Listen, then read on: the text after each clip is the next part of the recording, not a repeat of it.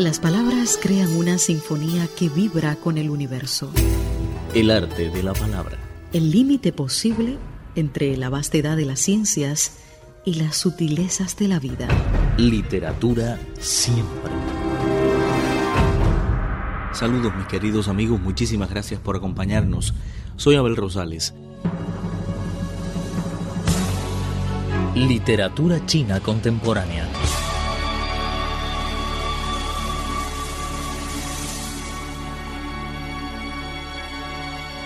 Publicado por la editorial china Intercontinental, el libro 101 historias para que los extranjeros entiendan a los chinos, además de ofrecer una agradable lectura, es un puente entre culturas.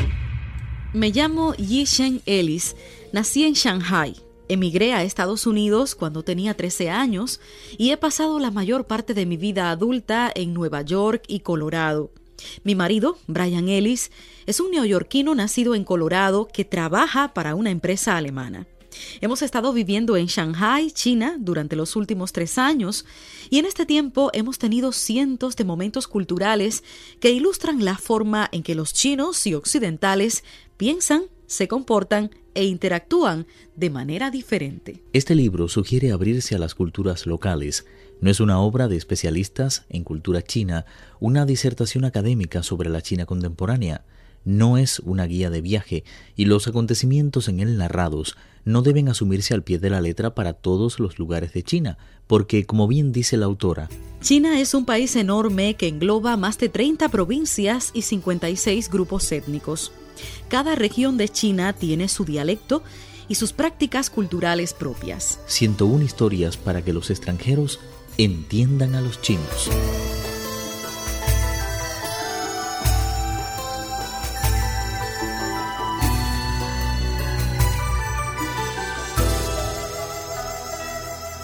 Cuando los hombres estadounidenses se saludan, suelen darse la mano. Cuando las mujeres francesas se saludan, suelen abrazarse y besarse en las mejillas. La mayoría de los países occidentales tiene una cultura de apretones, abrazos y besos en la que se saludan y demuestran afectos a través de las manos y los labios. En China, sin embargo, a pesar de que darse la mano es cada vez más común, la gente no se abraza ni se besa durante los saludos, ni siquiera entre buenos amigos. Un saludo muy común es un cálido hola y una inclinación de cabeza, pero no hay contacto físico más allá de darse la mano, e incluso entre las mujeres. Esto está en consonancia con la cultura china más modesta y discreta, en la que uno no debe mostrar los afectos y las emociones en público. Es raro para las parejas antiguas tomarse de las manos o mostrar su afecto en público, y aunque las generaciones más jóvenes son cada día más liberales, la modestia cultural es todavía muy marcada. Esto a veces provoca una cierta confusión con nuestros amigos del exterior que tienden a esperar un abrazo de sus amigos chinos después de compartir una cena o una noche de fiesta. La mayoría de nuestros amigos chinos espera ahora ese tipo de muestras de cariño de los occidentales y les alegra responder de la misma forma, aunque no se comportarían así con sus amigos chinos. Hoy presentamos el libro 101 historias para que los extranjeros entiendan a los chinos. Esta es la obra más vendida de la editorial China Intercontinental. A Brian y a mí nos encanta desayunar en los puestos de comida de las estrechas calles de Shanghai. En ellos sirven deliciosos fideos, sopas, bollos y tortitas.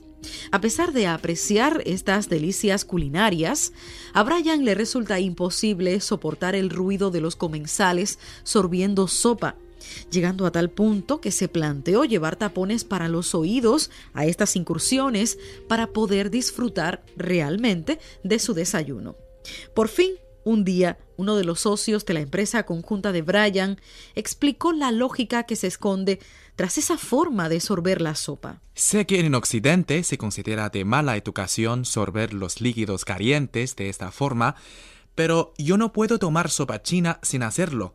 Las sopas occidentales suelen ser muy espesas y se sirven tibias, por lo tanto es posible tomar una gran cucharada sin quemarse.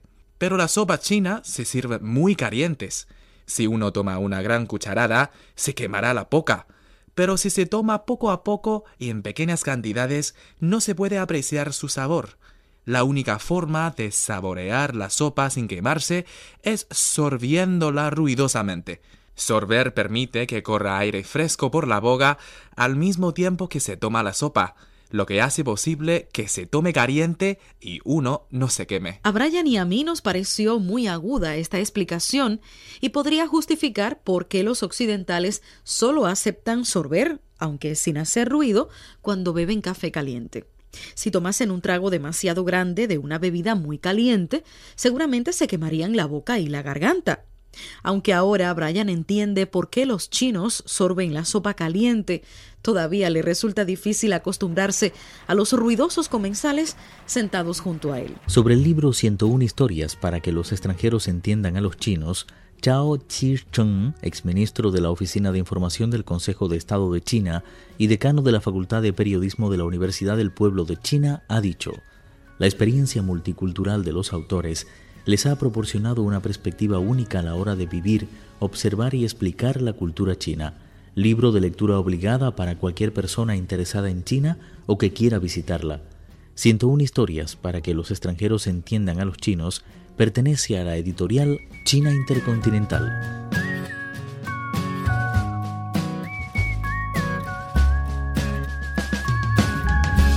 Los obsequios son una parte fundamental de la cultura china.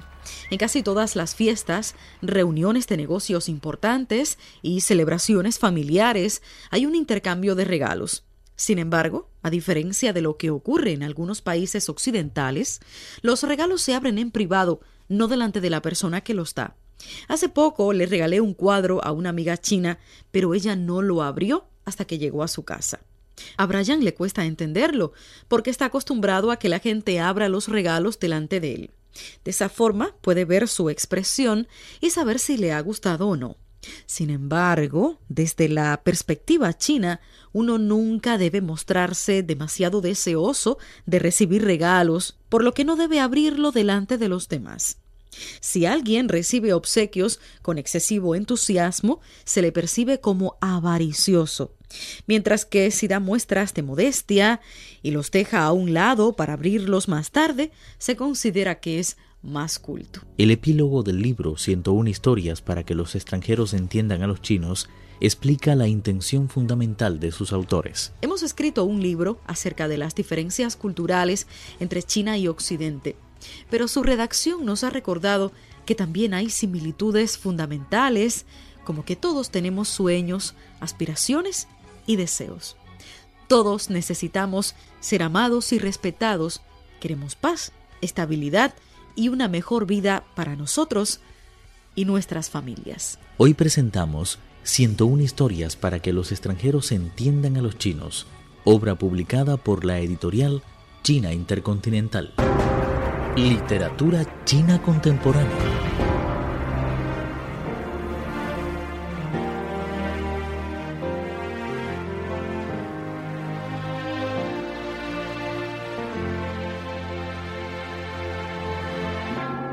El arte de la palabra.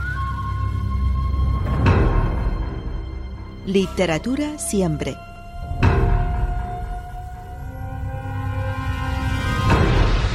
Cristina Pimpin, Viva Tang Yin y Abel Rosales, quienes habla.